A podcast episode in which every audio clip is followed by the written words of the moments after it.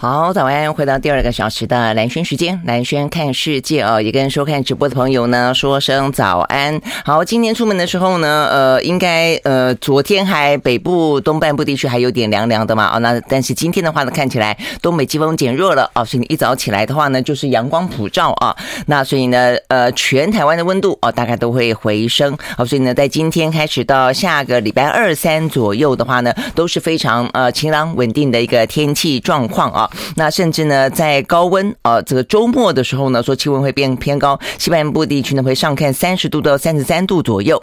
好，那呃，大概来讲就是这个样子。那这个下雨会非常非常的零星哦，所以基本上是很稳定的天气。所以出门的时候呢，反而要注意呢，可能会温暖如夏啊。然后呢，如果要呃长时间的话呢，可能稍微要注意一下啊，呃，防晒啦啊什么之类的。不过偶尔晒晒太阳也还不错啦啊。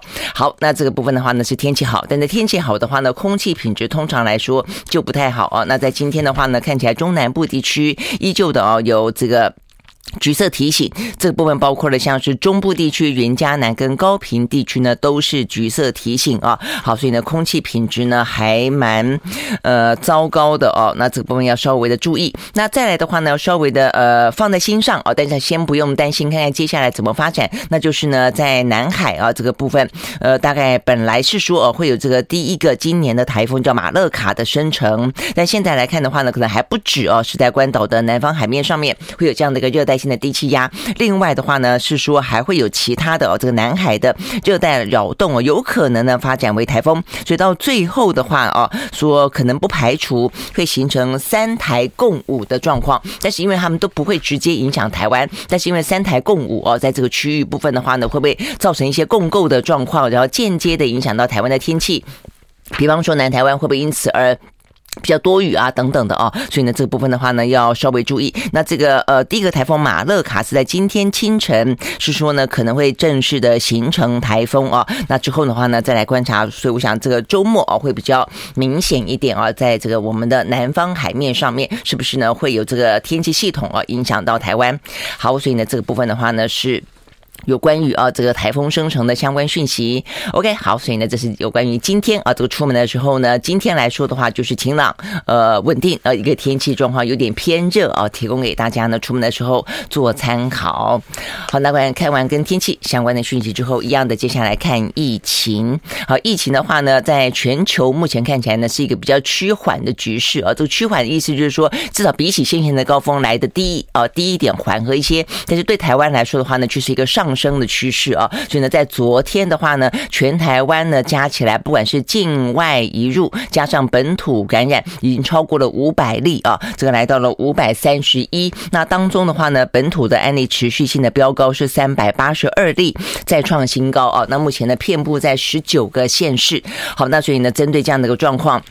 呃，陈志忠昨天啊，这个第一次首度承认，目前看起来的话呢，清零已经不可能了哦。那所以尽可能的呢，但是还是要掌控住啊，这个嗯，这个疫情发展的状况，就算说呢会升高，但是的话呢，也让它必须是缓缓的上升啊，比较不会造成太大的冲击，或者对于社会民心造成太大的惊慌。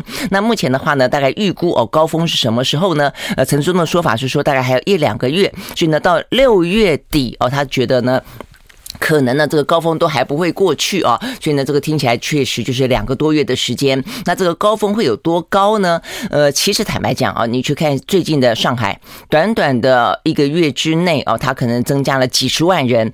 那呃，这每一天都是看起来目前是一两万人，一两万人。那香港，香港很明显，香港呢，在过去从一月开始呢，呃，连续两个月的暴增，暴增之后呢，是接近近百万人啊，平均两个月之后，那现在呢，还不步。下降了，大概每一天平均两千多哦，所以呢，对台湾来说的话呢，呃，陈志忠的说法而且呢他们有经过一些推估，他的说法是说高峰可能会到每一天一千五百个人哦，那我觉得一千五百个人，坦白说。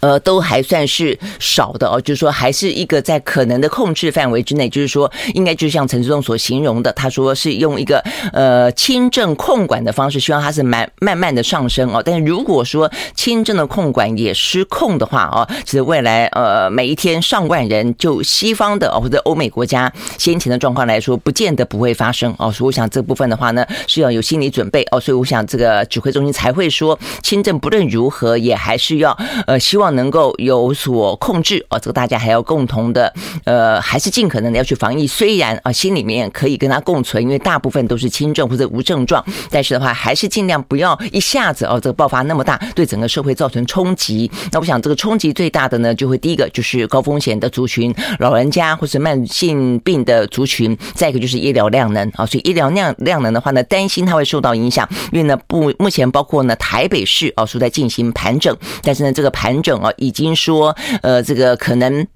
防疫旅馆啊会不够告急，那我想这个部分的话呢，就变成尽快的啊。这个昨天陈时中也说了，在家防疫啊，在家居家隔离这件事情要开始试办啊。那他的说的试办是说，呃，就是因为下个礼拜才会出来一些在家隔离的准则，比方说呃，希望是怎么样的一个建议啦，比方要不要共用卫浴啦，呃，怎么样的呃互动接触啦，呃，要不要戴口罩啦，啊，等等等啊，就会有一些建议。那这些建议的话，包括在家，如果在家。的话，你总是不能在家就算了嘛？哦，这个在家你要跟医院。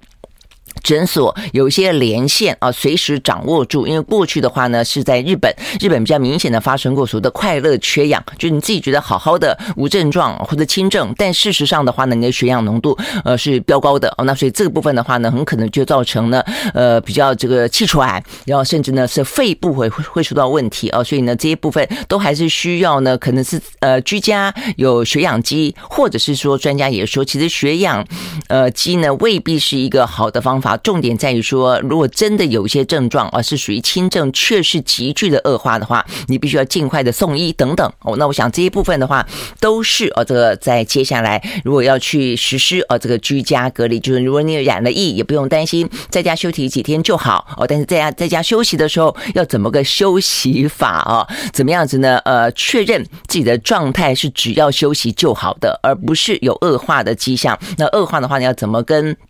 医院啊，这个联络怎么样紧急的就医？那包括怎么样打电话哦？这过去呢，在去年的时候，我就很明显，电话根本打不通，打到爆啊！多少的呃家属，包括我这些朋友的家属啊，这心急如焚啊！那所以这些问题其实都是必须要在现在啊，呃，指挥中心必须要去拟定安排准备啊。那接下来如果宣布啊，这个下礼拜宣布这个居家隔离的一些准则的时候，这些这些配套的措施应该都要出来了哦。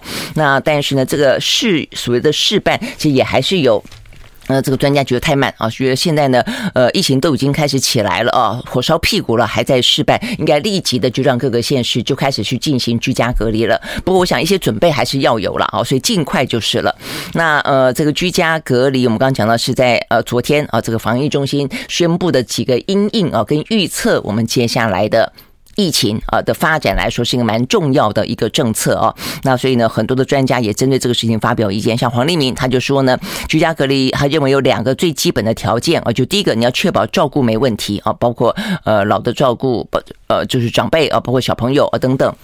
那再来的话呢，就是在家的感染不要扩大，就是不要你一个人在家居家隔离，结果全家都染疫，那这个也有点伤脑筋。那不过当然，如果就算全家都染疫，呃，只要嗯，不有没有长者，没有慢慢性病的患者，相对来说也不用太太担心了哦。但是呢，呃，能够不要有，当然不要有啊。所以我想这些部分都是要控制住的啊。那也就是我们讲到，呃，除了啊这个昨天讲到说呢，呃，居家隔离即将试办相关指引，下个礼拜。那即将定案，那希望这些我们刚才提到的部分的话，都能够呃这个提供。那包括呢，在家你可能还是偶尔快筛一下，看看状况到底怎么样。那快筛剂呢？哦，所以呢，快筛剂的话呢，昨天陈志忠说，因为大家都反映这样太贵了哦。如果说你每一个礼拜筛一次，或是说有些公司行号或者比较风险高的呃部门啊，或者一些呃单位或是一些公司，它的产业别的关系啊，警察啦，呃，或者说呃这个老师啦。哦，那或者医院啊，这个医护人员啦，如果是需要自费的话，呃，他们都会建议说，一个礼拜是不是塞两次？那如果塞两次的话呢，每一个每一剂三百块好了，平均目前是说两百到四百嘛。好，假如算它三百好了，那三百一个礼拜就要六百，然后呢，一个月就要两千四，这个其实压力还蛮大的哦，所以呢。这个费用哦，到底怎么样？是不是可以哦？就像过去征用口罩一样来征用哦，成为这个国家紧急的呃防疫物资，那就是免费提供，由政府来买单啊。所以目前的话呢，呃，陈志忠也说在考虑当中。OK，好，所以呢，这几个事情啊是比较重要的，属于呢接下来如果我们要开始呢因应啊这个就是。呃。与病毒共存，然后轻症要控管，然后可以在家呃隔离的话，那么这这些事情啊，包括呢快筛剂，包括可能血氧机，包括呢接下来呃这个跟医院之间在家跟医院之间的连接是电话连接、视讯连接、远距连接，怎么样子一个状况啊？我想这部分都必须要去呃敲定啊。那当然。抗病毒药物我们讲过很多次了啊，要尽量购买。那现在昨天陈总也尽量也终于松松口了，他说呢，好会提高啊这个购订购量，他说呢可能会以十万人份啊来进行规划，目前是两万三千五百人份啊，这个真的是很斤斤计算了啊，这个就是两万多。那事实上，专家的建议有专呃有建议是呃这个嗯千分之一的人口计算的话是一百万。一百万剂哦，那也有说好歹是百百分之一的计算，那必须要是二三十万剂等等啦哦。但是呢，呃，这个陈时中说好十万剂来去规划哦。OK，好，所以呢，这些部分呢是有关于台湾哦这个相关的疫情。那这个疫情本身的话啊，目前看起来，因为这个就是呃开始真的是散开来了，这个十九个县市了。所以呢，昨天呢，陈时中还说了一个状况，就是呢，有两类人就不。不去进行疫调了啦，哦，就说这个人力哦，确实是可能担负不了了啊。这个两类人暂停疫调，一个是入境的筛检阳性的不疫调了，另外一个是居家隔离期间哦，或者期满前，哎，你采阳性的，那因为大概已经确定是在家里面的，不会染染到别人了，而且就不不去疫调了。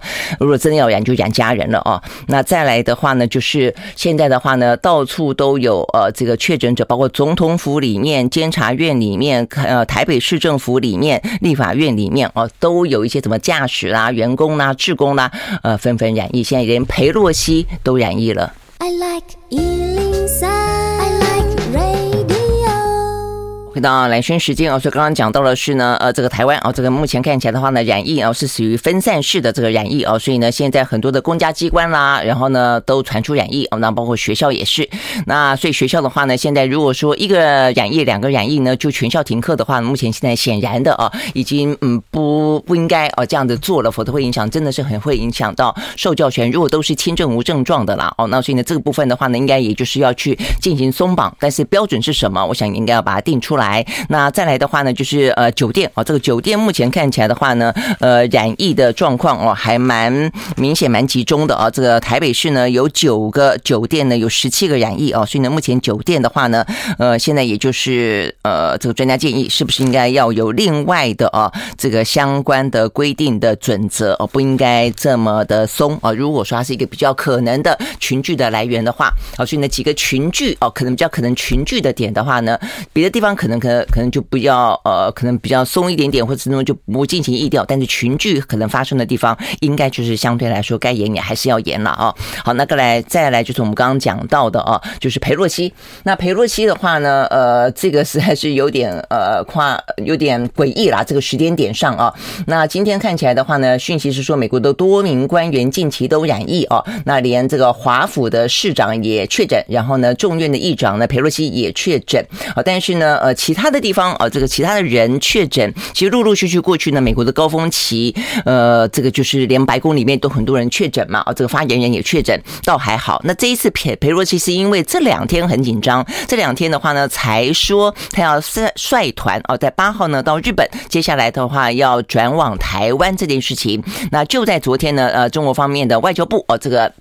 发表严正的声明啊，就是强烈反对呢，这个台美之间呢有这么高层级的官方的往来，然后呢表达说呢，如果说裴洛西此行成成行的话啊，呃，总而言之对他们来说呢，这是一个中美关系的大挑战，他们绝对会啊这个强力的反制哦，等等等话讲的是真的蛮硬的哦。那事实上确实是，呃，裴洛西的话呢是美国就台湾来说也是一样，就等于是国会议长是第三号顺位的，呃，如果说了哈，比如说假设他多重要呢，就是总统。如果出缺的时候，总统完了以后就是副总统，副总统完了以后呢，就是呃，这个国会议长了哦，那所以呢，他就政治上面的分量跟意义来说的话呢，是非凡。那距离呢上一次有议长来台湾呢，是二十五年前的事情了啊。那所以这些事情都显现出来，呃，这个裴洛西来台湾的呃重要性跟象征性意义是真的还蛮大的啊。好，那就在这样的一个状况底下啊，对台湾来说当然是一个很很重要的呃这个表态啊，这个挺台湾。但是对中国大陆来说的话呢，是一个非常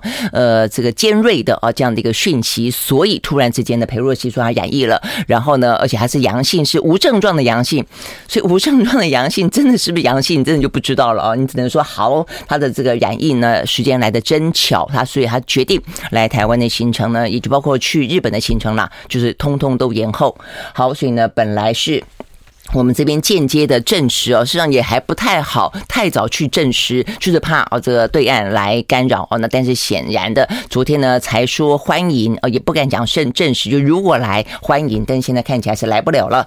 好，所以呢这些部分呢就跟呃疫情顺道讲到哦，那台湾的疫情呢目前来说，呃对我们来说是正在进入一个前所未有的一个新的阶段哦。对台湾来说，因为过去真的都是动态清零，呃进行积极的疫调，那而且都调得出来。那目前看起来的话呢，是真的很难了。那 OK，所以呢，政府也呃转移呃这个重工作的重心了啊。所以这部分，我想每一个人的生活跟每个人的心态，可能也都要慢慢的去拿捏、去摸索、去掌握到最新的一个状况啊。也还是要做好自我的保护，就算跟这个病毒共存。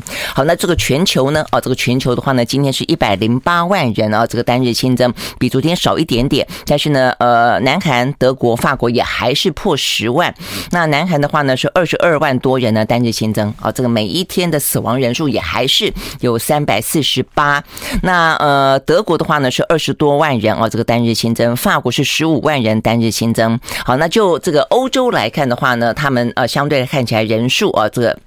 有比较就是算是趋缓了，就大概就是这几天都是八个国家啊，这个破万：德国、法国、意大利、英国、奥地利、希腊、俄罗斯、荷兰。好，那但是当中的话呢，英国的死亡人数啊，英国即便是两万九千多人啊，这个染疫，但是它还是有三百多人啊，每天呃这样子的一个人数来死亡。那德国的话呢是两百八十九，也算是比较偏多一点点。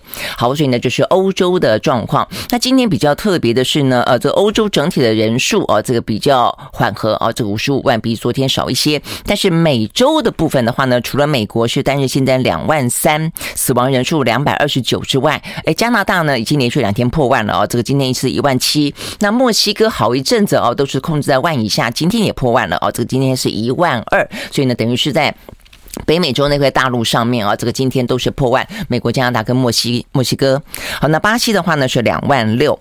OK，那呃，除了这个欧美之外的话呢，在印太地区啊，这个纽澳依依依旧啊，这个澳地呃澳洲是六万四，呃，纽西兰是一万一哦，大概是这个样子。那亚洲地区的话呢，我们刚才讲到的是南韩啊，这个是三二十二万嘛啊，那其他的部分的话呢，目前看起来越来越缓和啊，呃。就是只剩下四个国家破万，不过这四个国家呢，没有包括越南。越南最近呢经常不通报，但是越南对我们来说的话呢，是目前入境呢染疫最呃就测出来阳性最多的国家啊，所以目前来看的话呢，昨天防疫中心已经宣布了啊，来自于越南的航班都必须要特别的啊出示呃这个登机前六个小时的呃快筛是阴性才可以上飞机啊。那所以呢，这是越南比较特别的地方。那另外的话呢，日本五万四，泰国两万六，马来西亚。一万一，好，所以，只剩下四个国家，如果加越南是五个国家破万，好，所以呢，连土耳其今天都降到了万以下，剩下九千多，呃，香港剩下两千多，好，所以呢，只有台湾跟中国大陆哦是上升，中国大陆内地呢，今天呢依旧的是两万多哦，这个两万三千多当中的话呢，无症状感染者偏多，接近两万，而这个接近两万当中，呃，一大部分，几乎绝大部分就都是上海。好，那这个上海目前的话呢，就还是在这个呃几乎是封城当中啊，但是封城状状况呢，似乎有点点呃出乎大家意料之外的是，年轻人接呃这个。濒临断炊断粮。怎么说呢？因为年轻人通常靠外卖。呃，如果说你去过呃这个经常去大陆，或者说你有稍微注意一下呃这个呃中国大陆的大城市，像北京、上海的整个都市的发展，你会知道说他们发展非常快速，呃，而且年轻人高度在网络上面生活，那高度依赖外卖啊，这个外送。那所以呢，现在呢，一燃一起来呢，外卖外送的小哥们啊，这个几乎不送了，所以他们呢现在又不开火。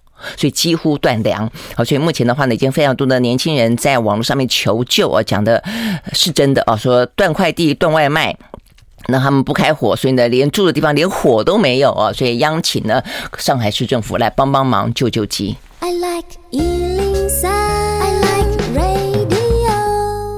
好，回到蓝轩时间啊，那呃，如果说是收看呃这个直播的朋友的话呢，会看到我们现场已经来了一位来宾了啊。我们今天呢战略大棋盘想要聊的是有关于台湾啊，这个面对呢整个国际局势啊，尤其是呢俄乌战争当中的能源战，还包括呢台湾自己内部啊，这个所谓的不管是限电、缺电、跳电，呃怎么样呃都好了。这个三月三号的大停电之后啊，到底呢面对今年的夏天，台湾啊这个。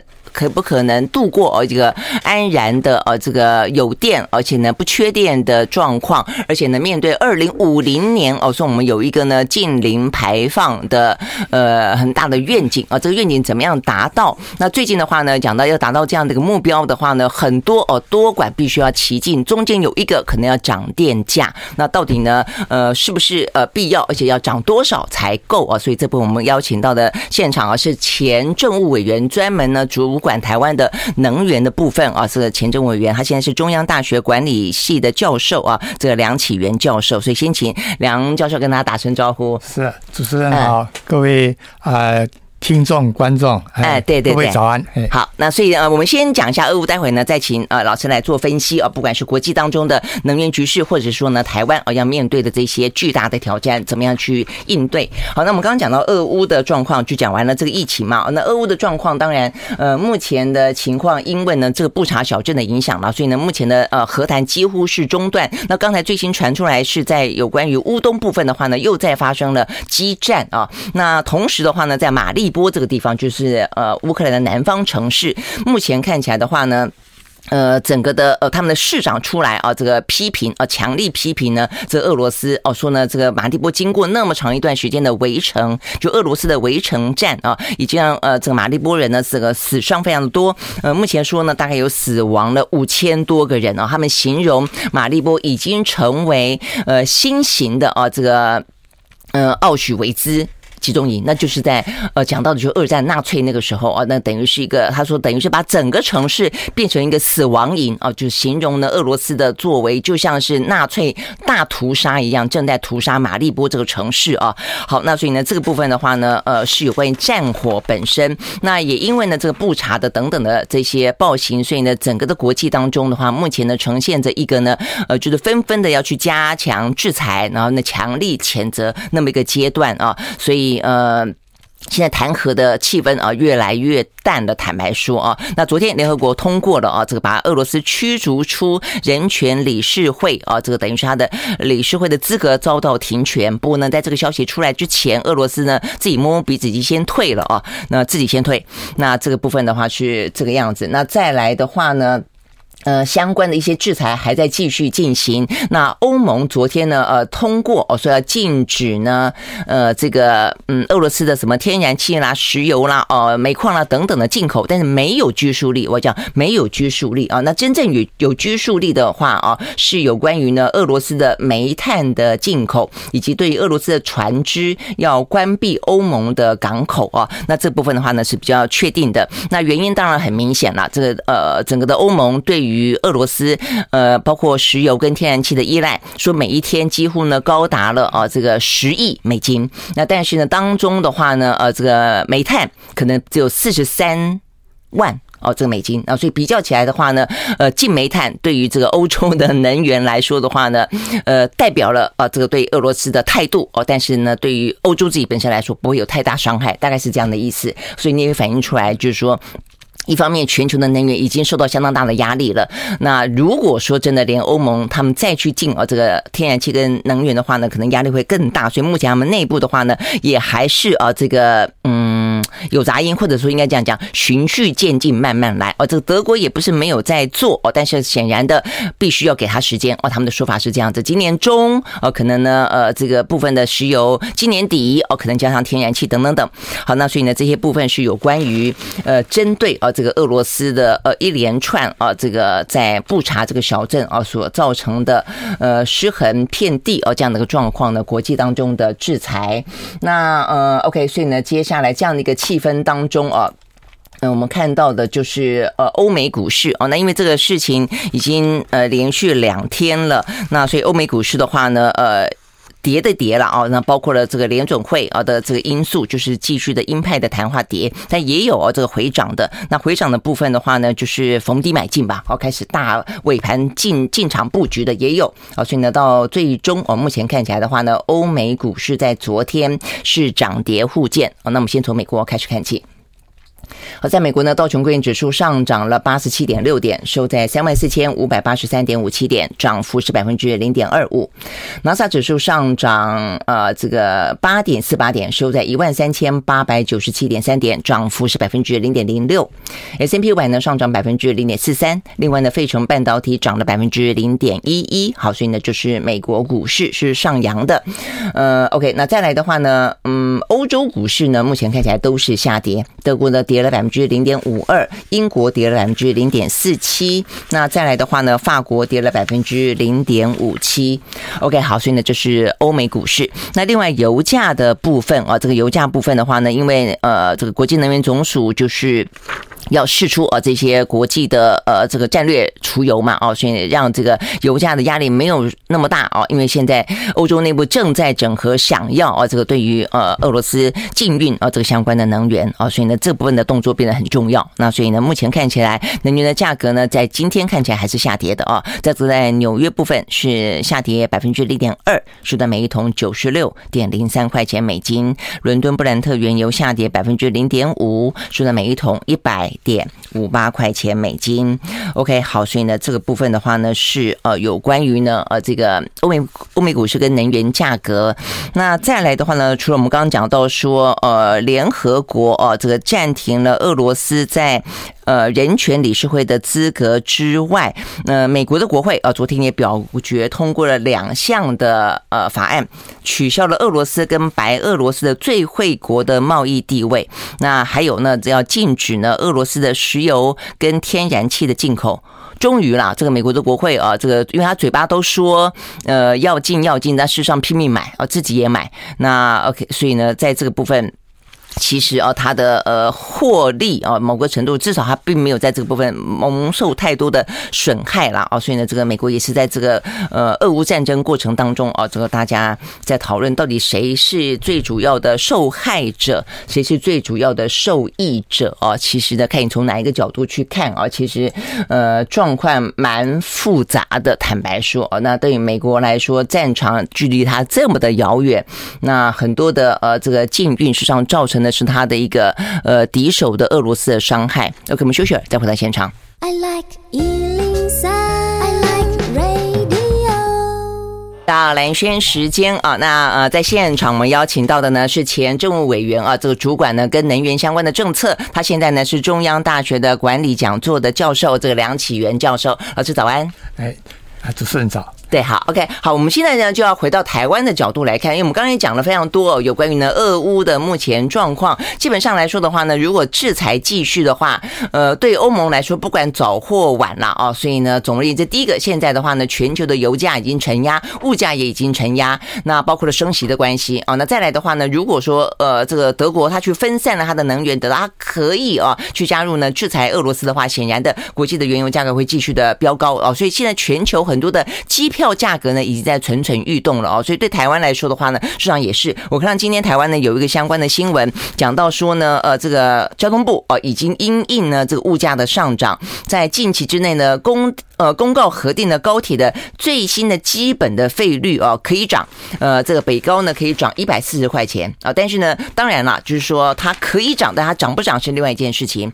但是呢，呃，连这个呃交通费都必须要涨了，那更不用讲说能源直接冲击的。应该就是电费了。那所以呢，这段时间啊，台湾因为缺电的关系，过去也一直在谈到说台湾缺电，因为台湾没有呢去真正的呃节约用电。那没有节约用电的原因跟电价太低也有关系啊。所以呢，不管是因为电价向来就很低，还是因为呢最近国际之间能源涨，所以呢对台湾来说的话呢，在前两天，经济部长王美花终于松口说电价有调涨的必要了啊。那我想这边要请教一下这个。梁教授啊，这个台湾的电价调整的必要性有多高？那目前看起来的话呢，呃，如果真要调的话，要调多少才够？是，因为整个燃料成本大幅上涨了。刚刚提到这个油价涨，那油价是跟我们进口的天然液化天然气是挂钩的。嗯，那油价，诶，如果说一百块美金一桶油的话，去年的平均油价大概是六十八。嗯嗯，所以涨幅呢，大概超过一半啊，百分之五十以上。嗯，那所以气价也也是这样子。嗯，但是问题呃煤价呢也大涨。嗯，煤价因为这两天说要禁煤嘛。嗯，对。那不过更重要的是台。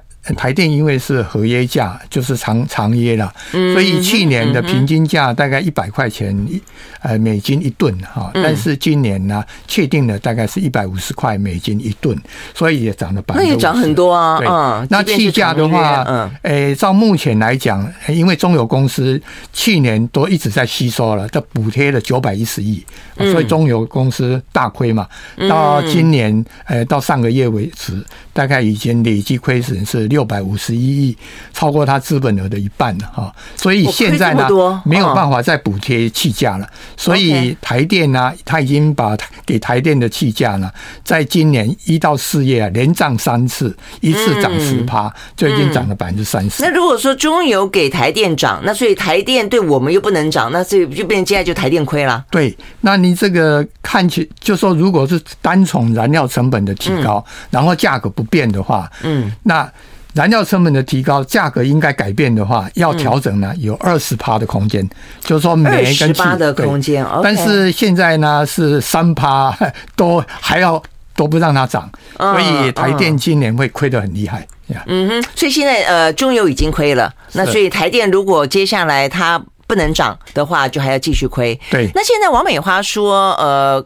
有涨的必要，我觉得他们应该内部的政策是不是应该是已经讨论过、沙盘推演过了？即便今年是选举年啊，因为很多人都觉得选举年其实真要涨。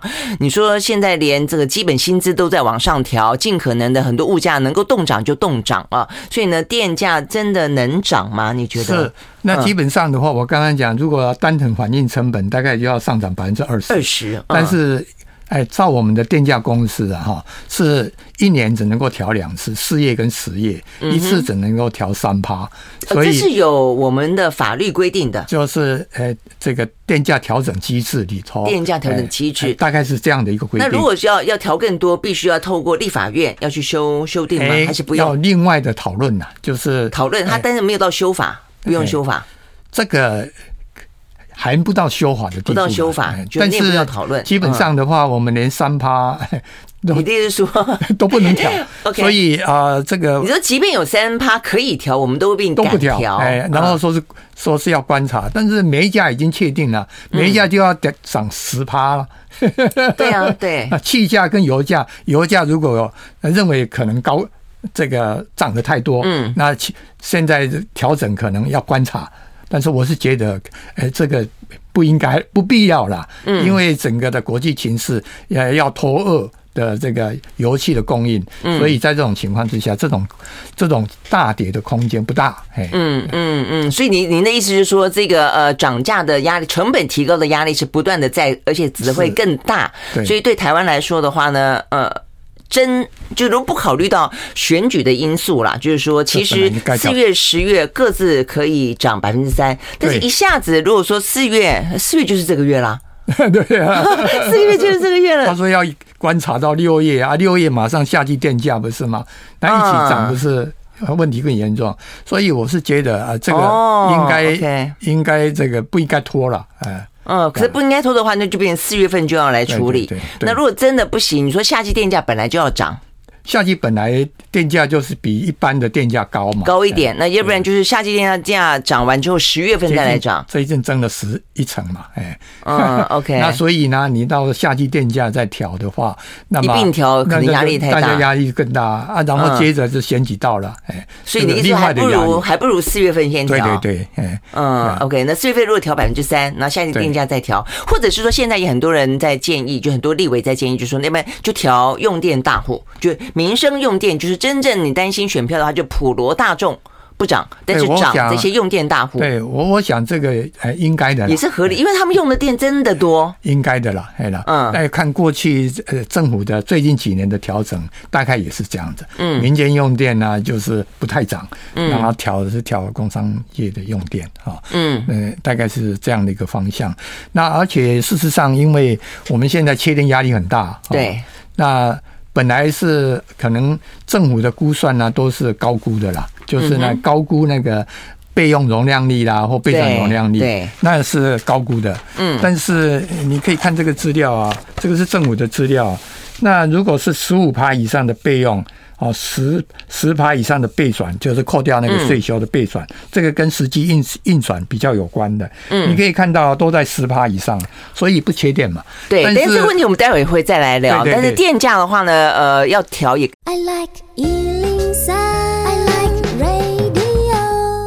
那么继续和现场邀请到了前政务委员啊，这个主管呢，我们的政府当中呢，跟能源政策有关的梁启源教授啊，来谈有关于台湾的能源问题啊。所以，我们刚刚讲到的就是有关于电价到底该不该调，然后呢，应该调多少啊？所以呢，刚才呃，梁教授的意思就是说，其实真的要调，如果你真的担心选举的话，要调就快，四月份调，因为台湾的电价真的很低啊。所以，我们刚才在那广告期间的直播有谈到，台湾的电价呢，在一般的用户当中是全球第三低，在工业的啊这个大户的用。用电当中的话呢，是全球第六低哦，所以真的是很低很低。那低的呃结果会是什么呢？大家对于节电这件事情就比较觉得不痛不痒哦。那尤其是用电大户来说，既然他们要用的就这么多，那呃这个生产啊，这个赚钱啊，营运重要。那但是这个节能，当然现在有这样的观念了啦哦。但是呢，其实呃某个程度来讲，以价质呃以价质量哦，这个部分还是一个。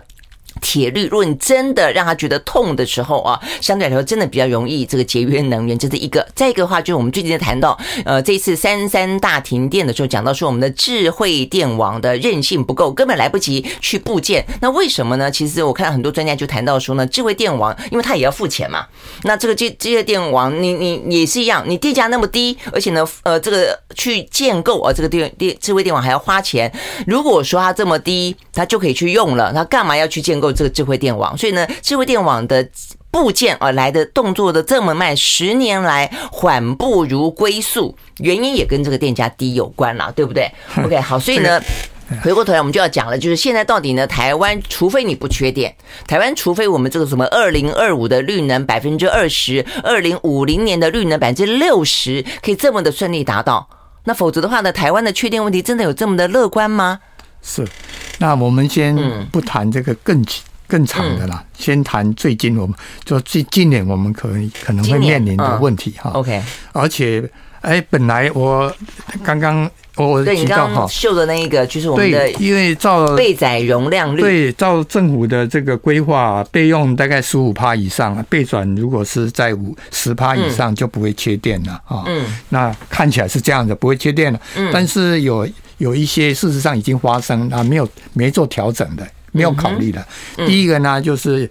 这个实际的用电量啊，比他去年公布的那个用电量，二零二一的公用电量还多哈，至少一个百一个百分点以上。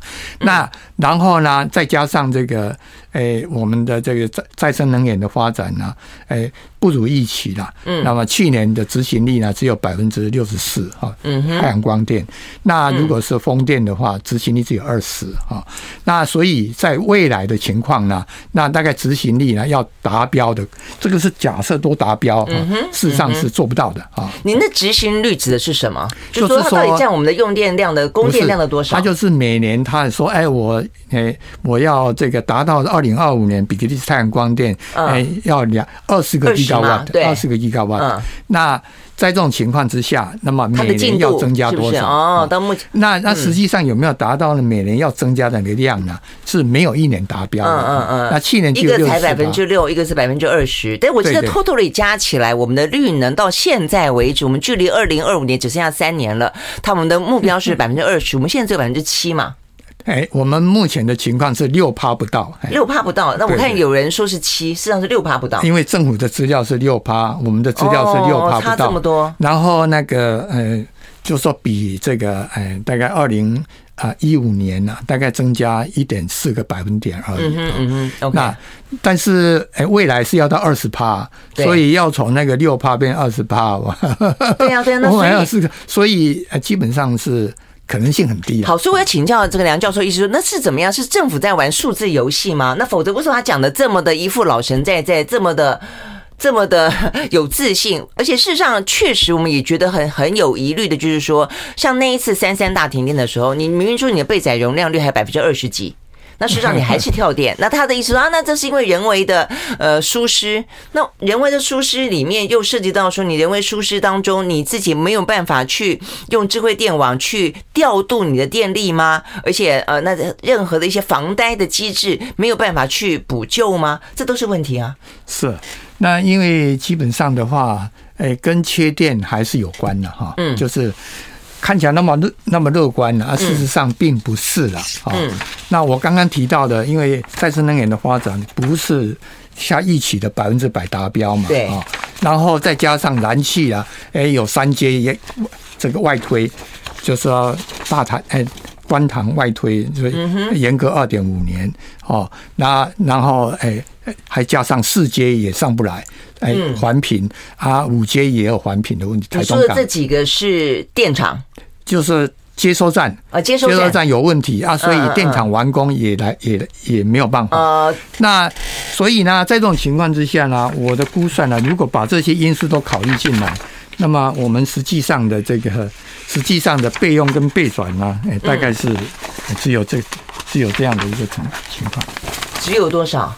就是。备转的容量呢？那从这个本来是明年开始呢，一直到二零二七年呢，都在五趴左右。只有五趴？哎，五趴哎左右。嗯嗯。五趴的意思是什么呢？那就是有一个半的机组跳电呢，就直接黑灯了哈。嗯，就直接黑灯。一个半。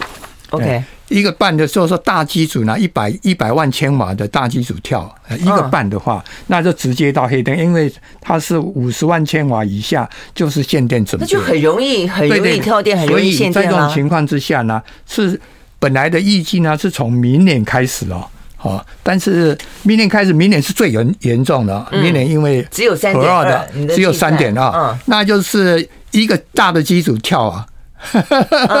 就停电了，就大停电了。明年刚真开始，那么去年的时候还有八点五哦。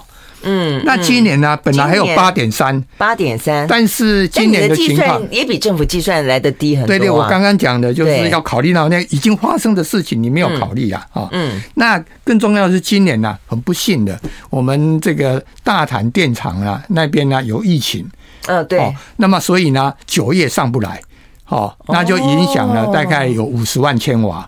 它本来是，诶，因为有旧的机组要下来，新的机组要上来一百一十二，那么那边有四十几万，哎，哎，所以呢，这个中间的差额大概是五十万。那新桃电厂呢又火又火灾，所以也到九月之后才来，就影响一百一十万左右，大概占备载容量呢占到百分之二点八。所以扣掉之后呢，今年就今年的今年的这个。哎，夏天呢就辛苦了，是用五点五的备用容量率。嗯，就这个计算当中，本来以为还有三点八点三的，但因为疫情跟火灾的关系，只剩下五点五。对啊，五点五就刚刚讲的，基本上就是一个半大的机组跳，那 就有停电。那你有算税修吗？因为有些机组不是一下子税修就这个税修，这个这个备转容量率就是有考虑到税收的因素，税收就是税收之外，如果在从今年开始，夏天今年夏天开始，一直到二零二七年，都在缺电的压力之下。嗯嗯，那所以这样子的一个呃直接的解决之道会是什么？直接的解决之道，我想有两种方式。的，嗯，哎，第一个呢就是核电延役啊，嗯，核一啊、核三延役的话，那这个呢是一个，而且。这个当做一个弹性调配的就是了。对对对，还有呢一个那个那个情况呢，就好，没事，我们先休息会儿，直播继续。